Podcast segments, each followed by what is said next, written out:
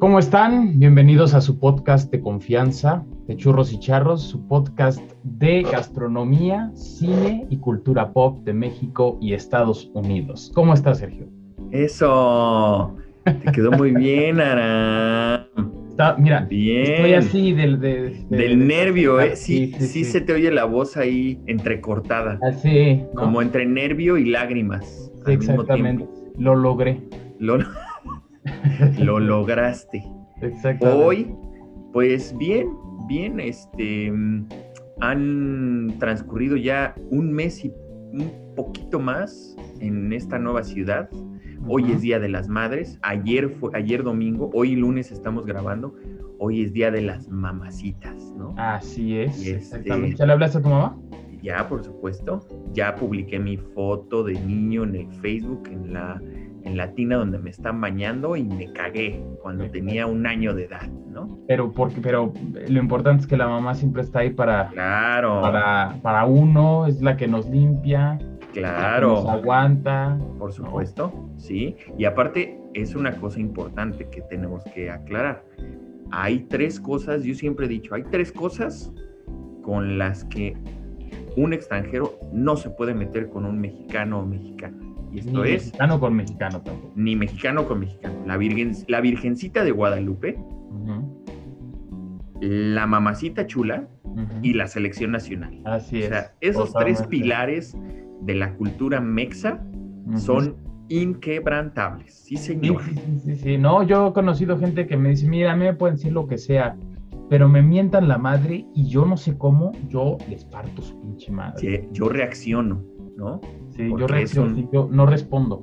Claro, claro, porque es, porque es un insulto que pues cala bien profundo, güey. Sí. Cala bien profundo. Y yo ¿Cómo van a decir eso de nuestra mamacita? Claro, pero desde chiquitos aprendemos a mentar madres. Sí, sí, sí, sí, sí, O sea, yo me acuerdo cuando, digo, yo no soy la persona más educada del planeta, pero yo me acuerdo que cuando era chiquito, pues yo, no sé, cuando empecé a salir a jugar con mis amiguitos, en aquellos tiempos donde se podía todavía salir a jugar. Se podía y se hacía, porque ahorita aunque se puede, güey, todos los niños traen iPad ya. Bueno, sí. Se salía a jugar a la calle, digamos, ¿no? Cuando yo empecé a salir a jugar, pues, yo creo que debe tener unos 5, 6, 7 años y yo era el de los más chiquitos de la palomilla, ¿no? Estoy hablando de una palomilla de 20 tipos que el rango de edad era entre los que serán los 6 años y los 12. ¿no? El más grande tenía 12 y entonces pues así fuimos creciendo, creciendo, creciendo hasta que el más grande pues estaba ya en la prepa, ya era un huevón de 18 años y yo tenía 12, 13 años. Y entonces pues ya pues vas creciendo y entonces, pero desde chiquito ya era mentada de madre y te enchilabas y te decías, con mi mamá no, güey, ¿no? con mi mamá no te metas, ¿no? La abuela todavía, pero la mamá era como... Pero pues nadie insulta a la abuela, ¿no? O sea, nadie insulta a la abuela, es madre también. Pues no, pues no, no tiene, ay, chinga la tuya y ya, ¿no? Sí, sí, sí. Pero, chinga tu madre es como... Sí, sí, sí. Arde. Arde, arde, exactamente. Pero bueno, pues felicidades, felicidades a tu madre. Igualmente, y a todas las mamases que nos están escuchando, bueno, o, las mamases de los que nos escuchan. Exactamente, me encanta este fenómeno donde todo el mundo publica sus fotos con sus mamás cuando eran niños y cuando las mamás eran jóvenes, como, no sé, como un fenómeno de, ay, voy a hacer algo innovador en las redes sociales. voy a publicar una foto de cuando yo era niña y mi mamá era bien joven. o, lo del 30 de abril, ¿no? Que todos publican sus fotos de niños. Ah, claro, claro, claro. Uy, esa, esa, también es muy buena, claro. Al principio pues era como una cosa de, ah, mira, pues qué chistoso, pero pues ya 10 años después, 12 años después dices, eh, pues next. ¿No? Sí, sí, sí. Así es. Pero bueno, Dime. No, no, no, que está, está chido para, ya es más, este, de los de nuestra generación, ya es más como un acervo de, pues hasta de cómo era la moda, ¿no? Porque claro. hace 10 años no estaba tan lejos, pero ahorita ves las fotos de cuando eras niño y dices, en la madre, esos eran los noventas, los Claro, claro, yo tenía mis bermudas hasta acá, hasta, hasta acá que se desabrochaban aquí en el pecho, y aquí para abajo, ¿no? Y calcetotas, calcetas a las rodillas. mis gorros Umbro a los ocho años, claro, Tenía mi, patineta blind. a mí me tocaron las, las avalanchas. las avalanchas. Es que, había, es que había una tienda en ese entonces estaba muy, muy de moda Tony Hawk, ¿no? Y Ajá, sí, sí, sí. Triple, no sé cómo se llama. Sí, sí, sí. Y este, y había una marca muy famosa aquí en México, no sé si todavía exista ni siquiera, ¿eh? que se llamaba Blind. Blind, sí, claro. Eh, Las del marcianito. Igual ya no existe, pero por ahí, o sea, sí, yo sí me acuerdo. Yo sí me acuerdo. Sí, sí, sí, Entonces traía yo mi casco de blind. Claro. Qué tiempo. Claro, claro. Pero crecimos y decidimos meternos a, esta onda de la cocina, ¿eh? De la gastronomía. Claro, porque, porque has de cocinar bien rico, ¿no? Sí, sí, sí. En las fiestas, ¿no? Es así de. Pues que cocina este güey, ¿no? Que, quieren que hagas una, una mesa así, claro de la Francia revolucionaria, ¿no? Y la chingada, y pues los güeyes nada más tienen jamón y, pan bimbo. Sí, sí, sí. Yo me acuerdo que, yo me acuerdo que cuando yo era músico, eh, pues a mí me gustaba cocinar, ¿no? Como lo que pasa es que pues, en mi casa todo el mundo cocina, ¿no? Menos mi papá. Mi papá solamente hace jugos de guayaba en las mañanas y con eso él tiene para decir ya sé. Y sí, la verdad es que sí le quedan muy sabrosos. este, y pues yo siempre he cocinado a partir de que mi mamá, eh, cuando yo iba en la secundaria, yo iba en la tarde y mi mamá trabajaba en las mañanas, entonces nunca la veía y entonces ella, pues le, le daba por costumbre enseñarnos a mí y a mis hermanas a cocinar por teléfono. Entonces era, entonces era una cosa de, ah, a ver, saca los bisteces, te marco en dos horas, mételos en una, en un este, en un refractario con agua y ahorita te marco en dos horas y media. Ahora, fíjate, ponle sal, tantita sal con ajo, fíjate, muélete unos jitomates, ponles ajo, cebolla, cuélalo, ahí está, bisteces con caldillo de jitomate, ya está. Ah, bueno, ahora, esa era, la, esa era la comida que yo me comía a la una de la tarde justo antes de irme a la escuela pasó el tiempo y cuando yo era músico, pues como que empecé a ver que pues, sí me latía, ¿no? Pues, ay, pues cocinar y que me dijeran, ay, qué padre cocinas, ay, qué rico cocinas. Me acuerdo que mi mejor amiga Laura, cuando íbamos en la secundaria, alguna vez fuimos a casa de una compañera de la secundaria y yo me puse a hacer un espagueti a la crema que me enseñó a hacer mi mamá por teléfono y hasta la fecha, 25 años después, me lo sigue recordando. Es que ese espagueti te quedó mm, mm, riquísimo. ah, bueno, está bien. Y este.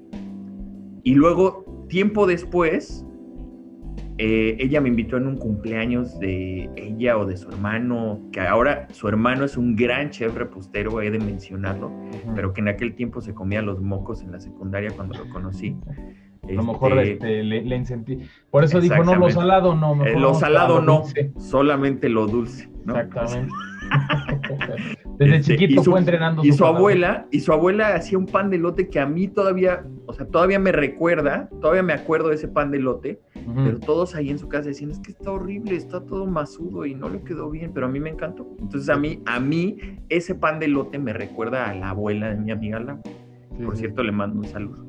Y este, pero bueno, todas esas anécdotas, todas esas historias se van conjuntando y entonces dices, hmm, como que sí me hace sentido estudiar esta carrera que pues sí, sí me veo como chef de la tele o sí me veo como chef de un gran restaurante, ¿no? Sí me veo, ¿no? ¿Cómo te fue a ti? A ver. Échale, vampiro. Pues lo mismo, fíjate, mira, mi hermana estudió gastronomía también en el okay. de Sor Juana, nada más que mi hermana es bastantitos años más grande que yo. Entonces, cuando yo era niño, ella iba a la universidad y pues eh, a mí me maravillaba muchísimo todo lo que hacía, ¿no? Fíjate que en mi casa, algo en lo que, algo como que a lo que se le da mucha, y eso obviamente viene de, de los abuelos, todo mucha eh, importancia es la comida, ¿no? Claro. O sea, por supuesto. Aunque, aunque a veces sea un gasto pues que no permita tener otras cosas o algo así. En la casa de mis, de mis padres siempre era como de, bueno, una botana, bueno, algo, bueno, ¿no? Así vamos a tratar de comer algo rico, ¿no? Claro. Con los fines de semana, pues reunirse, ¿no?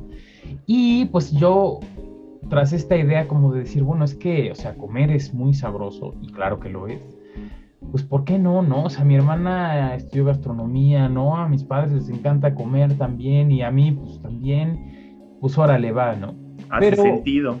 Pero la verdad es que yo antes de entrar a la universidad nunca había tenido un trabajo de cocinero. Una vez, una compañera en la prepa que su mamá tenía una pescadería, su mamá dijo, pues yo creo que lo hizo un poco hasta para hacerme el favor, ¿no? Dijo, pues a ver, mira, hay una reunión, vente a picar jitomates. Órale, ¿no?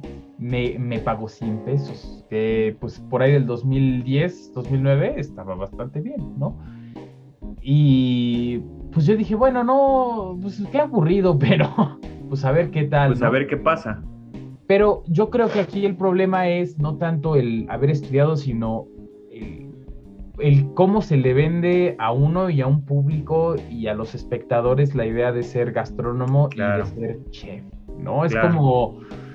Es como la historia del héroe que después de muchas pruebas se vuelve muy exitoso y se vuelve muy bueno y se vuelve muy talentoso y pues totalmente, en mi caso, cambió la perspectiva y sobre todo cuando empecé a trabajar en restaurantes, que sí claro.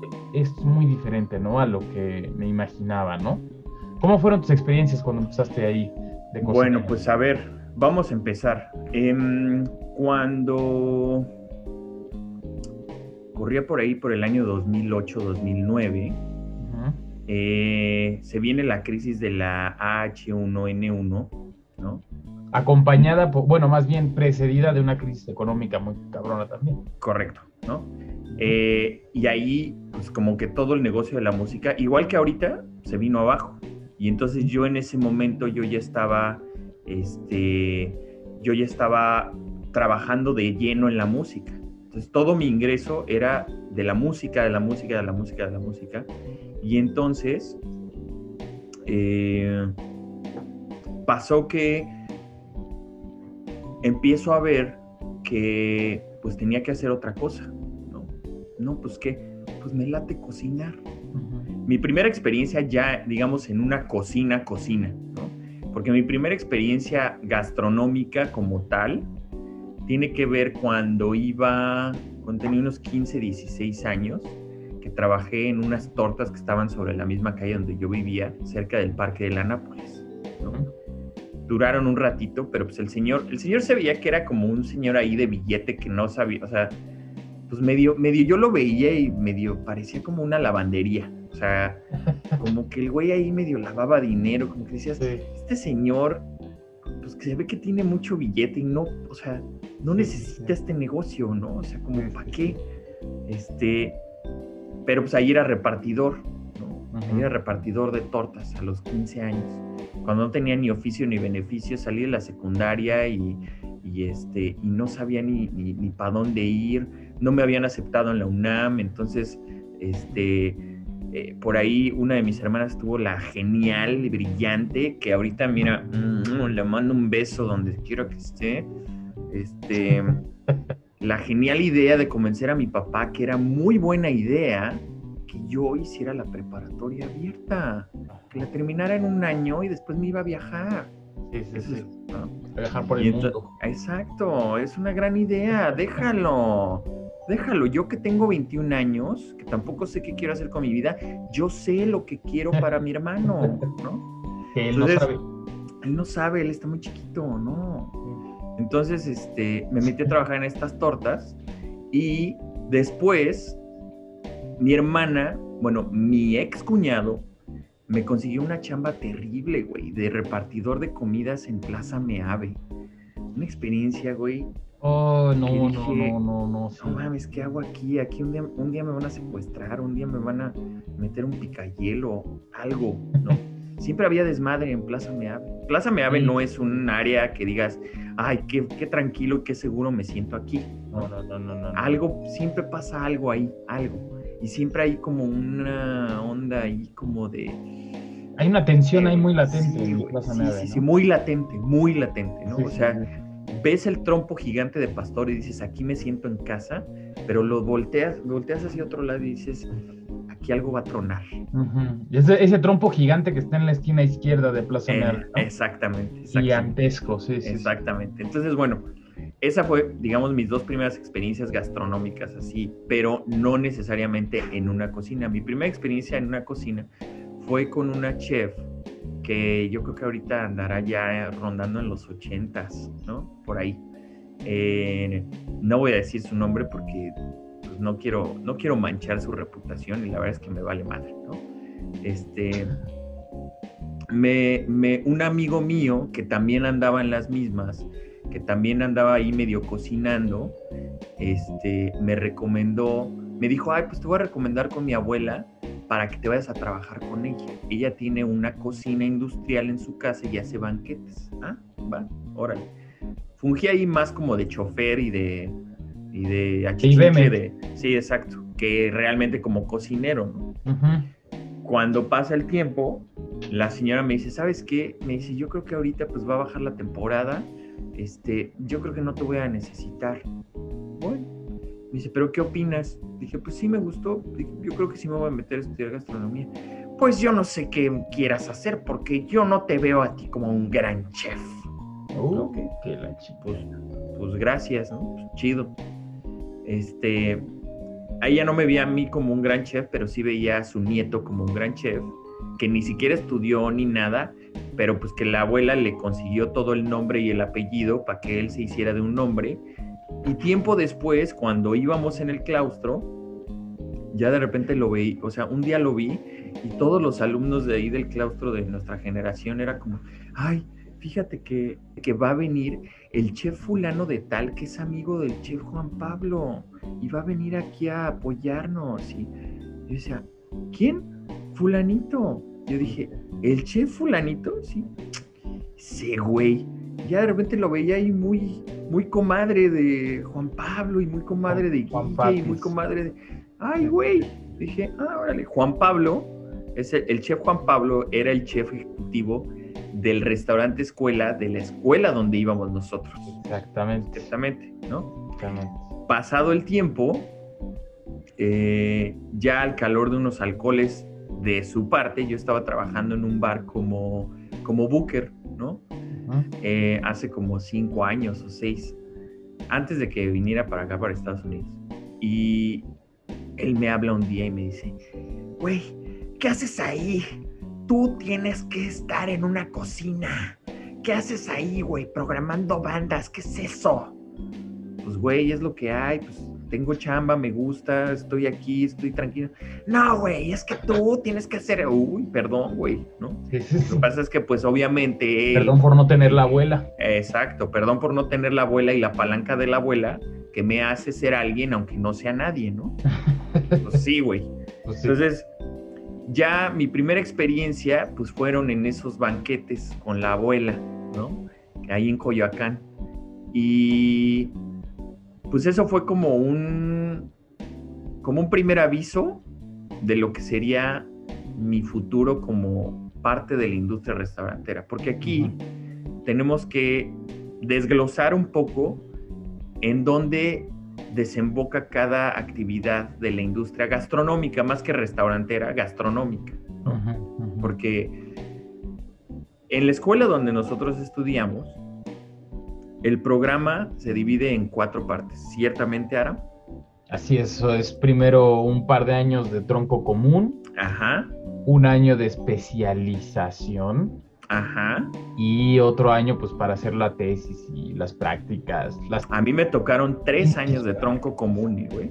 Ah, bueno, pero tú estudiaste cinco años, ¿no? Yo estudié cuatro, cambió de plan. Y ya volvió a cambiar el plan y seguramente va a volver a cambiar el plan Sí. hasta, que, hasta que se acaben los 99 Claro. años que tiene el claustro de Sor Juana para Claro. poder ser escuela, ¿no? Entonces, el... Bueno, la división de, estos, de estas cuatro ramas es pues la que se conoce como humanidades, que son ciencias sociales y humanidades. Eh, bueno, investigación y difusión se llamaba cuando Investigación y ahí, difusión. ¿no? Eh, administración de establecimientos, ¿no? Luego técnica, que no me acuerdo cómo se llamaba, pero pues era todo lo enfocado a las nuevas técnicas eh, eh, culinarias. Y la que sí, tú, que la conocemos como ciencias, pero ¿cómo se llamaba eso? Ciencia y tecnología gastronómica. Así es, ¿no? que les enseñaban a hacer queso, vino y pan.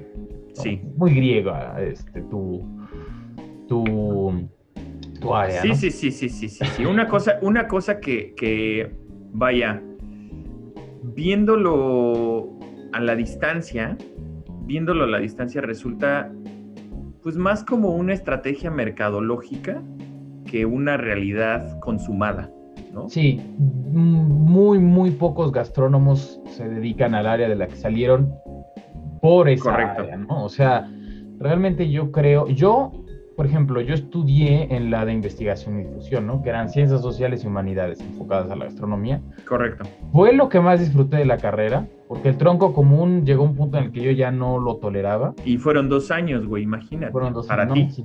Sí, sí, Para ti. No, pero te juro que yo ya llegó un punto en el que me volvía loco en el tronco común, ¿eh? O sea, no, no. Entonces, esa la disfruté mucho pero a la salida como que no, realmente no es una eh, garantía de nada, ni es una... Eh, no, creo que te encamine muy bien, creo que sí tienes razón con lo que dices, es más bien la mercadotecnia de decir esta escuela enseña áreas de especialidad, pero pues simplemente son materias que pues al final de cuentas no hacen. Sí, y es que también tenemos que poner en contexto que al final del día la, educación privada en México son negocios, ¿no? Son negocios de unos cuantos. Las universidades, pues, son un negocio y ellos tienen que encontrar la manera de vender. Y, y, sus, y al final, su alumnado, pues, es su clientela, ¿no? Pues o sea, al final, cuando tú tienes los recursos para estudiar una, una carrera en una universidad privada, pues te conviertes en un cliente. Y entonces tú tienes que buscar cuál es la mejor opción de lo, del servicio que estás buscando. Ajá, ajá, O sea, la educación privada es, un, es una ventaja para quienes tienen los recursos en el sentido de relaciones públicas, pero no en el sentido académico, porque hoy por hoy la universidad eh, la universidad pública, la UNAM, el Politécnico Nacional, naturalmente tienen un mayor nivel académico que la NAHUAC, que la Salle, que la Ibero, que cualquier otra universidad privada. O sea, no se acercan. hasta los profesores son los mismos, ¿no? exacto. exacto. No se acercan ni remotamente a las a la calidad académica que tienen las universidades públicas en México, ¿no? No, no, no. Entonces, partiendo de ahí, pues ya, ya ahí ya es un diferenciador. Entonces, alguna vez un amigo siempre, alguna vez un amigo me dijo, me dijo, este, la diferencia entre una universidad privada y una universidad pública es el compañerito de banca. Eso es, ¿no? ¿Por qué? Porque yo me acuerdo que cuando iba en el claustro, a mí me tocó sentarme junto a el hijo de un eh, dueño de unas marisquerías, ¿no? Y luego en otra generación estaba el hijo de no sé quién de las este, suelas para, de las grasas para bolear no sé qué marca. Y luego, y luego estaba el hijo de no sé qué y la hija de una señora de la central de abastos, de no sé, ah, pues el compañerito de banca. En la UNAM, en una universidad pública, incluso en una escuela pública, no te encuentras esos, pues esa clase de conexiones, ¿no? Esa es la realidad, esa es, esa es la, la, división que existe entre las clases económicas en México. ¿no? Sí, es como estudiar comunicación en la UNAM o en la Ibero, ¿no? O sea, claramente. el, y además que la UNAM, pues obviamente tiene un enfoque mucho más humanista, eh, un poco más como la teoría de la comunicación y la lingüística y todo esto, ¿no? Mientras que pues en la Ibero es precisamente hacer radio, hacer tele, hacer cine, ¿no? Claro. Netflix, son las... Pues sí, y además, y además, pues es, es, es, eso, y aparte, pues la imagen, y aparte como, pues todo este contexto de clasismo y de racismo que existe en el país, ¿no? Es, pues es un paso, digamos, va junto con pegado. Pero todo este, pero todo este tema, todo este tema de, de las expectativas al entrar a la carrera, de cómo si es necesario o no ser gastrónomo para trabajar en algún ámbito, en algún eh, espacio del ramo gastronómico, tiene que ver con una noticia que yo vi hace poco en el New York Times acerca de un chef que se llama Blaine Wetzel. Por ahí si lo pueden buscar. Pues es un cuate que tiene un restaurante en el archipiélago del estado de Washington, no del lado este, sino del lado oeste de Estados Unidos, cerca donde la capital de, ese estado es Seattle.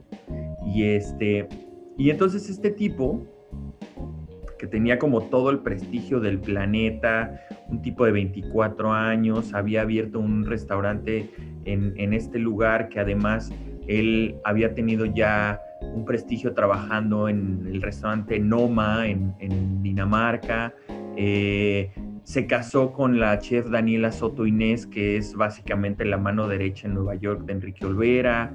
Este, una serie de cosas. Tenía un currículum impresionante. Y de repente, pues que el teatrito se le viene abajo porque empezaron unas demandas de acoso laboral. De de repente esta misma gente que lo acusó, este, de, pues ¿no? O sea, de, como aquí le llaman labor harassment, que es como pues, acoso laboral, ¿no? Eh, horas mal pagadas, horas no pagadas, eh, pues también lo, lo, empezaron a acusar de que los productos que él vendía en su restaurante, que era como la sensación del lugar y que era una experiencia, de estas experiencias que son como bien instagrameables, eh, pues resultaron ser un, fraude, ¿no? O sea, decía que vendía codornices de no sé dónde orgánicas de tal y era pollo del Costco, ¿no? Así, tal cual, ¿no? Entonces, en este artículo, que si lo pueden buscar en el New York Times o en, o en, Google, que seguramente ahí está, que se llama The Island is idyllic, as a workplace is toxic. O sea, la isla es idónea, es idílica, como, como lugar de trabajo es tóxico y habla de este tipo, de este chef que se llama Blaine Wetzel, ¿no? yo me acuerdo que cuando yo entré a la carrera, no sé si a ti te hicieron esta pregunta, cuando yo entré a la carrera un profesor nos dijo, ¿cómo se ven en cinco años? Sí, típico, ¿no? ¿no? ¿Cómo se ven en cinco años terminando la carrera? Güey, el 95% de esos alumnos dijimos, yo me veo como el dueño de un restaurante. Güey, no conozco uno que sea dueño de un restaurante. No, Uno. No, no, no, no, O sea. No, para nada, ¿no?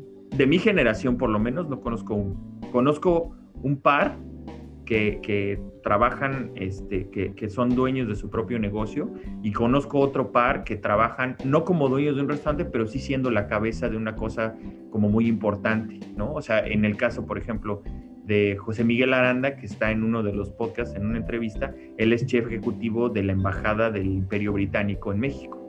Ok, uno.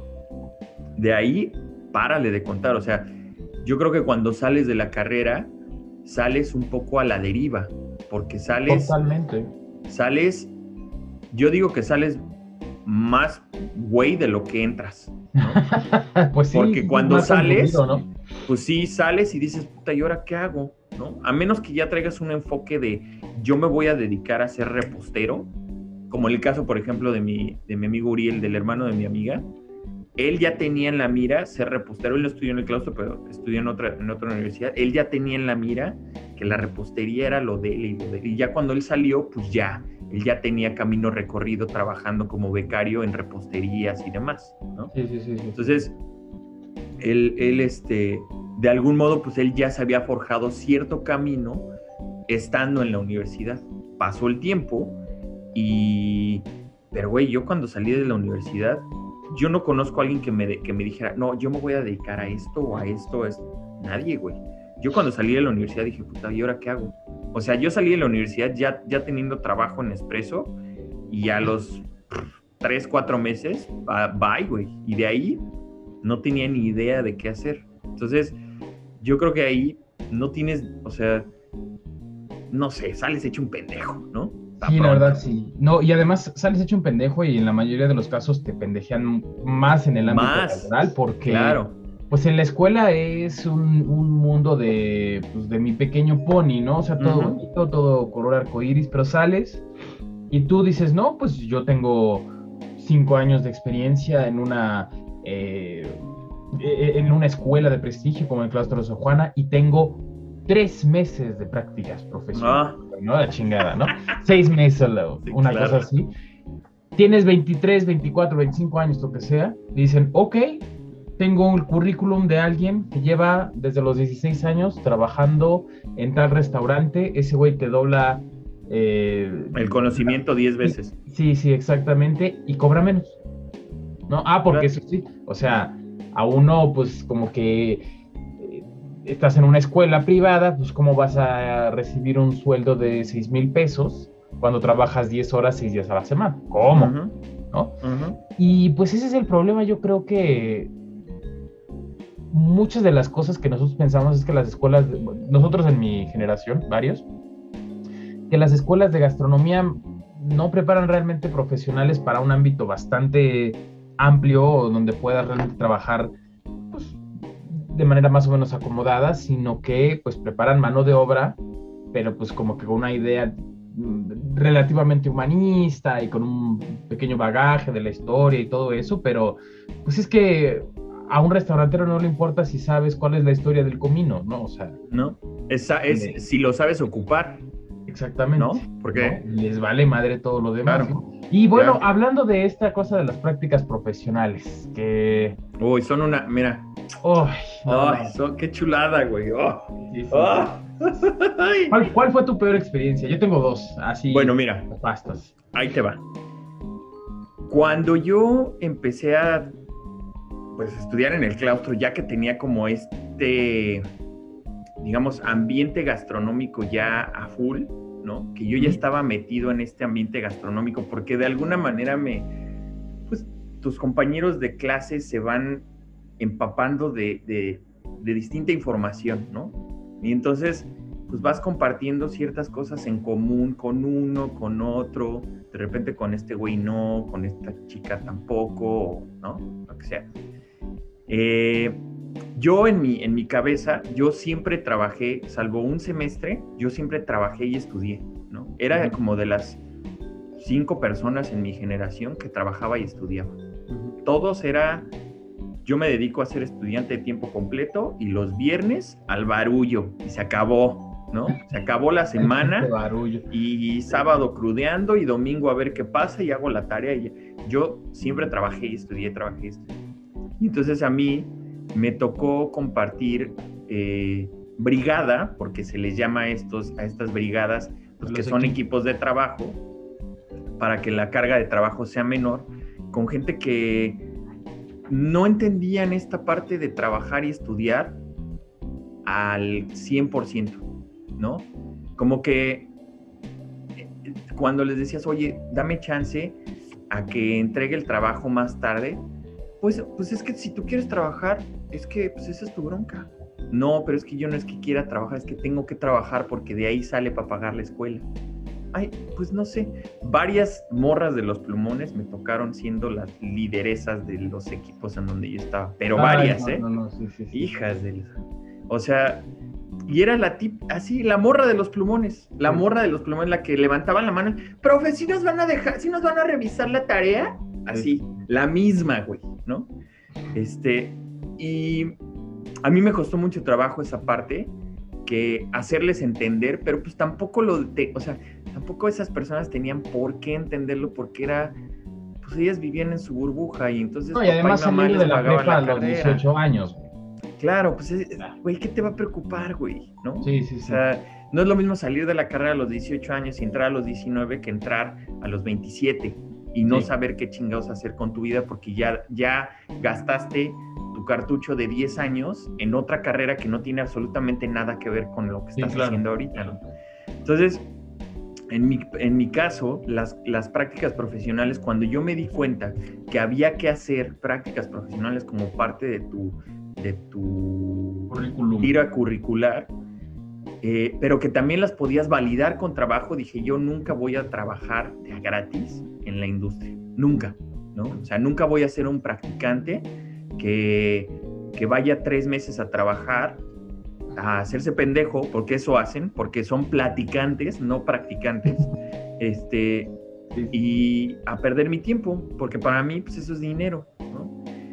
Al final me tuve que aventar unas prácticas en el, en el extranjero, me tuve que aventar unas prácticas en provincia, en Morelia, y fue porque las agarré así de emergencia, de bomberazo, este, y en Morelia, porque ahí tengo familia, entonces me pude quedar en, en la casa de una tía eh, como dos meses, dos meses y medio, más o menos. Este, güey, llegaba a hacer nada, o sea, llegaba a ver, así. Ya todo el mundo estaba metido en lo suyo, todo el mundo estaba haciendo que la crema pastelera de este lado, que el bizcocho de este lado, que el pastel acá, que... pero si yo llegaba, yo llegaba a estorbar. ¿sabes? O sea, yo, pues no, no haces realmente nada, o sea, es como, ah, pésate esto, ah, ok, va, ¿no? Y entonces ahí tienes que pasar 8, 10 horas, ¿no? Y, y, pues para mí era como, güey, pues ¿qué estoy haciendo? Pero yo veía las prácticas de todos, yo veía las prácticas así, los güeyes que tenían más billete, pues se iban a Cancún, ¿no? Y rentaban un departamento entre todos y pues pasaban la fiestota y, ¿no? Pues se la pasaban bomba, güey. pero, pero para mí las prácticas siempre fueron como valídalas con trabajo, ¿no? Y siempre todos mis reportes de prácticas fueron así, de, no, pues yo trabajé en el PAM y trabajé y hago esto y tal, tal, tal, tal, y trabajé en tal lado y te hago esto y tal, tal, tal, tal, tal, ¿no? Entonces, eh, nunca tuve como esa experiencia de las prácticas, pero para mí eran una pérdida de tiempo total. Cuéntame. No, pues mira, yo... Eh empezando, yo nunca había trabajado en un restaurante antes, no tenía idea cómo era trabajar en un restaurante, ¿no? Entonces dije, bueno, el primer periodo de prácticas que hice fue unas prácticas optativas, opcionales. Terminando el primer periodo, era Navidad, y dije, voy a aplicar en el restaurante escuela. No, puta madre, ¿no? O sea, para empezar, de las pocas vacaciones que tenía uno, sí. ay, pero bueno. Eh, esa, pues bueno, fue el, error, yo creo, de principiante. Pero bueno, al siguiente periodo, pues eh, iba caminando por la Roma y veo un, eh, una banquetera. Bueno, no, no, era, no sabía que era banquetera, era más bien una tienda gourmet. Francesa. Va, va, va, va, va, va. Yo dije, oye, aquí podría trabajar algo así. Me, dice, pues no, pero te podemos ayudar con las prácticas, igual opcionales, ¿no? Mientras estudiaba, hacía las prácticas. Dije, bueno, va.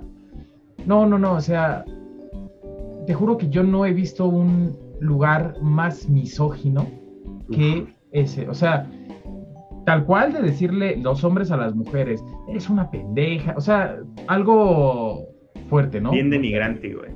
Horrible, horrible, Bien denigrante. Había una chava ahí que era la que lavaba los platos y la mayor hacía la, la cocina para el personal pero la trataban terriblemente y a sus comentarios, por ejemplo, no se me olvida que un güey, ese fue mi primer día de las prácticas, dijo, no, pues el viernes estaba en una peda y una chava, este, me dijo, no, me dijo, ¿tú a qué te dedicas? Y le dije, no, pues yo soy, eh, trabajo en un restaurante, en una banquetera. Y que me preguntó, ah, entonces sabes cocinar? Y dije, no mames, no te parto la madre porque eres vieja. Así, o sea, comentarios que dices, qué, pedo. O sea, sí. Y ¿sabes qué? O sea, aunque uno esté, digamos, ahí medio alejado, pues es un personal, es una cocina de seis personas y estás ahí envuelto en ese ambiente. Sí, sí, sí, No, o sea, sí te afecta bastante, porque además no te puedes ir, porque si te vas en la escuela te chingan también, porque que te levantan, ¿cómo llamaban eso? ¿Te levantan una falta? ¿O cómo, cómo le llamaban a esas madres? Sí, como que te levantan un reporte, una falta administrativa, ¿no? Una, cosa una madre así, ¿no? Y entonces te tienes que chutar 120 horas de escuchar esas mismas cosas, de no aprender nada, ¿no? Bueno, eso fue una. Luego hubo otra, trabajamos en, una fábrica de este eh, repostera para no quemar, que, es ahí por, por Tacubaya. Y no, tal cual, o sea, eran las mesas de trabajo, convivíamos junto a, bueno, en los bordes caminaban las cucarachas sobre veneno para cucarachas en polvo. Pero mientras tú andabas cocinando, ¿no? Claro. Las veías, ¿no? Y todo. Una vez, ahí para que veas cómo está, cómo estaba el ambiente. Una vez eh, nos quedamos encerrados ahí, no podíamos salir. Era una casa de tres pisos acondicionada con una mini fábrica, ¿no? Y le preguntamos a las trabajadoras de ahí, oye, ¿qué, ¿qué pasa? Dice, no, es que la esposa del dueño le está haciendo una escena de celos porque está celosa de la sus chef, que era su amante, una cosa así, ¿no? No podemos salir. Yo le dije, ¿cómo que no podemos salir? O sea, yo me, yo me tengo que ir, ¿no? No, no, no, hay que esperar a que se vaya ella porque se pone muy loca. Y dices, bueno...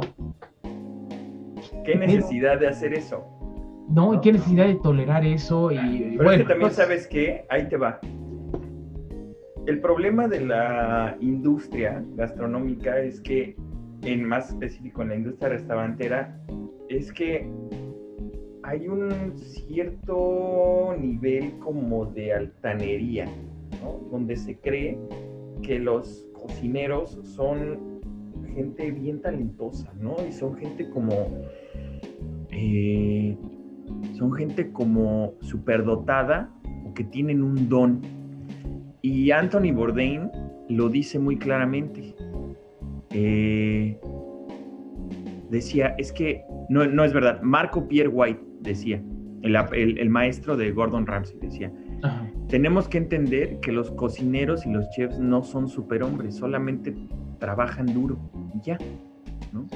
Como puede trabajar duro un albañil, como puede trabajar duro un, o sea, quien sea, ¿no? O sea, alguien, alguien que se dedique a brindar un servicio, pero que sea mano de obra, mano de obra barata.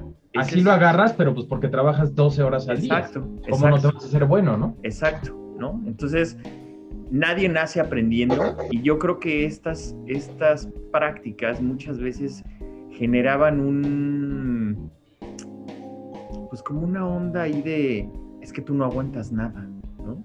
es que tú no tienes, no tienes el carácter para estar en una cocina. No, no es que no tenga el carácter, güey, es que no tengo la necesidad de aguantar esos pinches tratos de nadie. A mí me pasó eso cuando yo estuve en Napa Valley.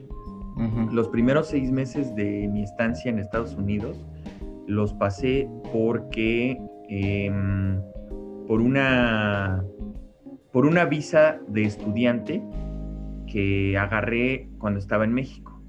Entonces a mí, eh, haciéndole caso a mi madre que también tiene unas decisiones bien acertadas sobre mi vida, me dijo, ay, ¿sabes qué? Hoy, tiene inmunidad, ¿eh? Pero hoy tiene inmunidad, hoy se salva, hoy se salva. Madre, un besote donde quiera que estés. este, eh, ella me dijo, deberías irte a California ya sabes, hablando del deberías, bueno, deberías de irte a California porque allá está tu tía. Ah, bueno, está bien. Nada más que mi tía vive a nueve horas de donde yo estaba en Napa Valley, ¿no? Pues nueve horas de ida, nueve horas de regreso son 18 más. Tranquilo. de trabajo, pues ahí está. Tranquilo, ¿no? Entonces, este, entonces, bueno, pues ya. Entro ahí a Napa Valley a un resort que se llama Calistoga Ranch, que ahora se incendió por los fuegos que hubo, por los incendios que hubo el año pasado, completamente. Se incendió. Era un resort muy bonito donde había muchas estrellas de Hollywood que iban y visitaban el lugar, porque aparte pues es una eh, ubicación privilegiada donde tienen ahí viñedos y entonces está todo el Valle de Napa, que es la tercera región vitivinícola más importante del mundo, etcétera, ¿no? Que debió de haber sido de los mexicanos si no fuera porque los malditos gringos Llegaron a robarse, ajá, Llegaron a verle la cara de mariachi Antonio López de Santana y se adueñaron de ese territorio, ¿no? Y yo me acuerdo que ahí, em, como al mes y medio, güey, uno de los chicos que había llegado conmigo, al mismo tiempo se fue, porque lo estaban tratando, pero terrible, güey, terrible. ¿De, dónde era él? Él era del DF también. Ah, la, el DF, ajá, sí. Y lo estaban tratando terrible y dije, bueno, pues, pues algo ha de haber pasado, ¿no? Yo no pregunté, no pasaba nada, nadie, o sea, como que todo el mundo lo normalizaba porque era parte del proceso, ¿no? Bueno, nunca pensé que yo hubiera sido, que yo fuera el siguiente, güey. Este, yo ya llegaba a un punto donde yo ya no dormía porque no tenía como las habilidades de ser un cocinero y nunca había tenido esta experiencia de trabajar en un fine dining. Entonces, el, fine dining, la experiencia de fine dining es como súper precisa, súper exacta. Hay que hacer cocciones así milimétricamente bien, bien pensadas. Calculadas. Exacto, ¿no? Entonces yo nunca tuve como esa, pues como ese... Entrenamiento, ¿no? Entrenamiento, ¿no? Había, había trabajado en un par de restaurantes, este, en algún steakhouse, o sea, pero la gran mayoría de las veces había trabajado como en la parte del piso, ¿no? Como del servicio a clientes, de meseros, ¿no? de host, etc. Entonces, es muy bonito, esa parte a mí me gusta esa parte es padre, esa parte es padre cuando sabes tratar a la gente y sobre todo cuando tú, no sé, cuando no los ves para arriba, esa parte es padre, sí, sí, ¿no? Sí, o sea, cuando, cuando sabes que igual la persona a la que estás atendiendo pues, hace la misma chamba que tú y también es hormiga obrera, como dice un amigo, pues también, o sea, no, no tienes por qué tratarlos mal, ni, ni ellos tienen por qué tratarte mal.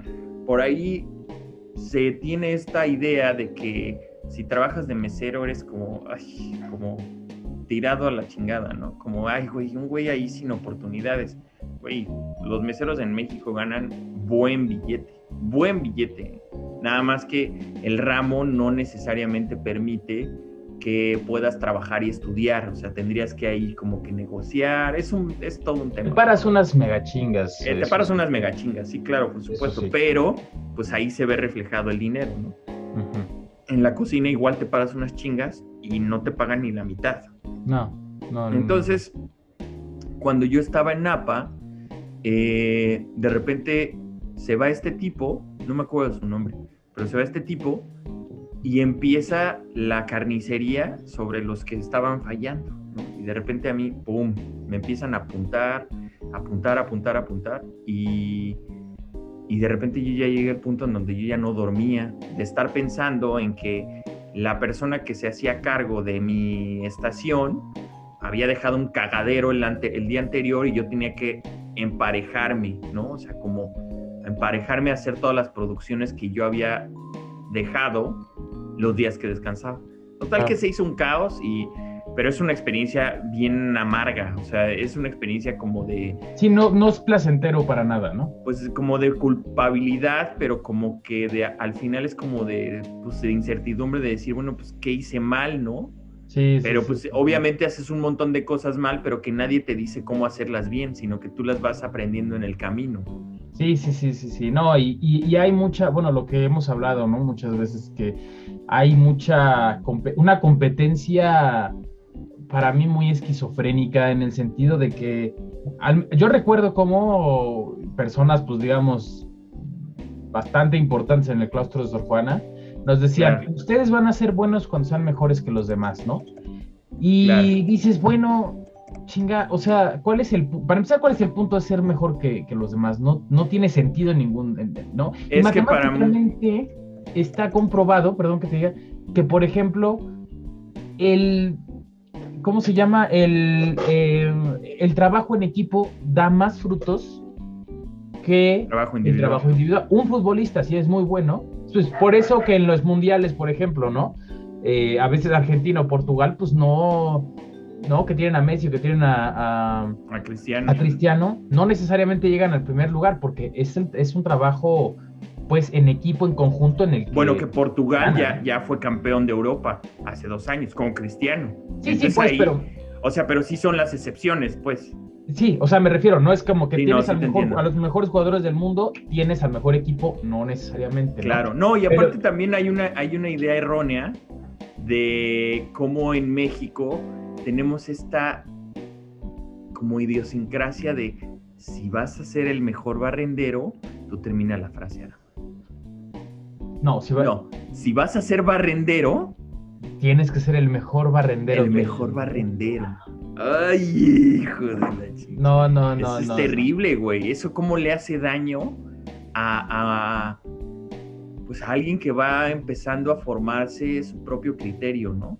Sí, sobre todo porque te hace a veces pensar que el maltrato laboral es parte de o es normal y que tiene que ser aceptado, ¿no? Y pues no, no es así. Pero bueno, vámonos a una pequeñísima pausa, no sin antes hablar de nuestros, de nuestro mexicano haciendo favorito. Ah, no. Nuestro este mexicano favorito. Estaba viendo hace rato un, un meme que dice qué mal pedo lo que le pasó a la mamá de Juan Pazurita. y contestan, pues, ¿qué le pasó? Pues que tuvo a Juan Pazurita. Bueno, regresamos naturalmente a nuestra sección mexicanos haciendo, en este caso, whitesicanadas. Exactamente. Vamos a hablar de brevemente, porque también es darle como mucha bulla a alguien que no necesita, no necesita que hablemos de él básicamente, porque para él, pues nosotros somos unos pinches mugrosos apestosos, ¿no? Sí, exactamente. Pinches No güeyes ahí nacos, asquerosos, ¿no? que pues es Juan Pazurita, que cómo no hablar de él cuando hace cosas, yo creo que ya sin pensar, güey. Ya las hace nomás por la inercia. Pues sí, Yo vi, yo- vi una entrevista Sí. que le hizo Jordi Rosado y entonces el güey empezaba a llorar y decía, pues es que, güey, o sea, todo el dinero que hacía mi papá lo metía a la cuenta y, güey, todo era para su familia, tampoco era que tuviera un carrazo, güey. Era como, ay, mi niño, mi niño, ¿no? Sí, sí. Es de esas cosas que dices, esta gente sí sabe sufrir. Sí sabe sufrir, güey, los ricos también lloran. No, como, como esta, ¿cómo se llama esta, la chava que hacía mucho ejercicio? ¿Regil? Bárbara de Regil. Ah, Bárbara de Gil que decía que su, que- que su mejor eh, personaje había sido Rosario Tijeras porque le enseñó a ser pobre. Ay, güey, no, pues está chido. Pero eso sí, cuando se, cuando se ve morena en un filtro, dice que. Ay, qué feo, guácala. Guácala, Ay, no, No, qué horror. Pero bueno, horror. ¿Qué hizo Juan Pazurita? Hablando precisamente de que no se necesita ser cocinero, gastrónomo, artista culinario para desarrollar productos, pues sacó su marca de agua de manantial, Claro. ¿no? Qué bien que haga los negocios, pues, que quiera, pero... Yo lo haría. Pues sí, pero aquí el pedo está, ¿qué dice este güey? Que el agua embotellada, purificada, es mala porque Es te quita minerales, porque Sí, como no tiene güey. nada, como es agua sin, sin, sin, na- sin algo, ¿no? Sin ningún mineral ni nada, pues lo que pasa es que los minerales del cuerpo te los quita. Por eso su agua alcalinizada, que ha de costar 60 pesos la botella, quién sabe cuántos chingados cueste, es mejor, es de manantial, ¿no? Este güey se basa en un estudio que supuestamente leyó, que sí dice que si un agua, por ejemplo, eh, purificada sin ningún tipo de mineral, se puede, te puede quitar los minerales del cuerpo, pero eso no significa que no la debas tomar. Dice que el consumo de agua es suficiente y además tienes que tener una dieta balancea- balanceada, ¿no? Claro. Pero este cabrón, no, o sea, sacó su agua Pero ¿sabes qué es lo peor de todo? Que la va a vender, güey. y que la van Y a la comprar. gente la va a comprar, güey. Eso es lo más cabrón. El agua de Cuampa. Esa, esa es la razón por la que México es México, por este surrealismo que nosotros le imprimimos a las cosas que pasan todos los días. O sea, Sí, sí, sí, sí. ahora, por ejemplo, si se mete otra, otra, o sea, parte de la sección de mexicanos haciendo mexicanadas, métanse al perfil de Instagram de el reportero Arturo Rodríguez de Proceso, Arturo Rodríguez reportero, así como está en Instagram, y en sus historias él está compartiendo todo lo que están haciendo los candidatos de todos los de todos los rincones del país ahora en las elecciones, en su campa en sus campañas. Sí, sí. Son una pinche joya, joya sasasasasa, güey. De la O sea, ¿no? Sí, Güey, no, no, no, no, no, no, no. O sea, rapean, bailan, cantan, eh, salen de ataúdes. Del ataúd, sí, no. Salen de ataúdes. Este. eh, sus, sus campañas moren, en contra de los morenazis, ¿no? Que dicen, quédate conmigo, no te quedes con la morena. Ah, sí, con ¿no? la morena que le. Sí, que, que mejor, mejor. ¿Cómo? Hay uno que. ¿Cómo dice? Es- esta morena sí va a cambiar y sacar a una mujer de cabello, de cabello negro. Esta Ujú. morena sí va a cambiar. O sea, sí, sí, sí. Güey, Por ahí hay un, por ahí hay un cover de Nati Peluso. Ujú, De, este- de esta nueva canción que sacó, ¿no? De una perra sorprendente. Güey, no, no, no, no, no, no, no. Ahí, ahí, chéquenlo, chéquenlo. Él está poniendo todos los días en su perfil, en sus historias de Instagram, está poniendo todas las historias de todas las campañas que son verdaderamente patéticas, güey. Sí, sí, Pero está, bueno. está, está muy cabrón. Pero bueno, así, así las cosas. Antes de irnos, queremos, este, eso sí, hacer una mención especial para, para un un padrino que tenemos, un, padrino, mágico que tenemos en, el, eh, en el ámbito culinario. Hablando precisamente de nuestra experiencia pre-grabación del podcast, los dos estamos convencidos que aprendimos a cocinar y aprendimos lo que es la cocina con nada más y nada menos que quién. Que el chef Luis del Sordo García. Así es. Sí, la verdad es que es, es, de estas, es de estos profesores que tienen como la vocación de ser cocineros, pero que además como que simplifican el arte y como que lo desmitifican. Sí, sí, sí. Porque Él, él, él es una persona que en el ramo es una persona con mucho prestigio, que conoce a todo mundo, pero que a todo mundo le caga. ¿no? Entonces, entonces, o sea... Pero pues eh, le caga o más bien es como una envidia que tienen por ahí, yo creo. Pues yo creo, ¿no? Porque El, chef Luis del Sordo ha abierto docenas de restaurantes en, no solo en México, ¿eh? sí, sí, sí, sí, sí, ahorita, ahorita anda muy metido en unos restaurantes en Puerto Vallarta. que la próxima semana vamos a ver si lo podemos entrevistar. Eh, ya nada más estamos por cerrar eso. Y pues sí, vaya, es una persona que, ambos admiramos muchísimo y que le tenemos un cariño y una estima muy particular y que sí nos enseña como a desmitificar este rol del cocinero, de ser alguien que, pues que al final es alguien que, trabaja todos los días, no es, no es Superman, no es un superhéroe, es alguien que trabaja todos los días. Y pues para concluir, tenemos que dar nuestras recomendaciones. Y otra persona que se dedicó mucho tiempo a desmitificar el rol del cocinero y el arte de cocinar fue Anthony Bourdain, ¿no? Así es. Que ese güey, qué, qué vida la suya, ¿no? Porque él tenía la chamba perfecta para mucha gente. O sea, viajas, comes chido, viajas chido y te pagan chido por eso. Claro. Y que se nos suicida, mano. Sí, pues ya traía varios problemas ahí, nos dicen que de depresión, de, muchas cosas.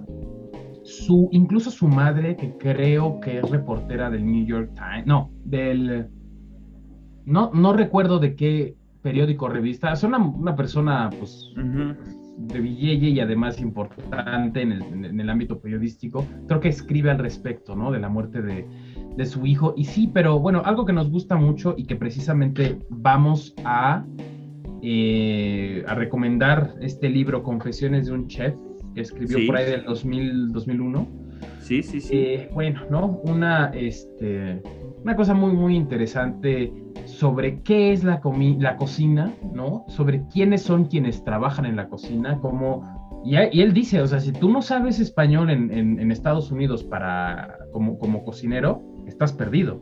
El idioma de las cocinas en Estados Unidos es el español. Claro. Totalmente. Gladys Bourdain era, era la mamá de Anthony Bourdain. Era editora de, del New York Times. Ajá, exactamente. Por mucho tiempo.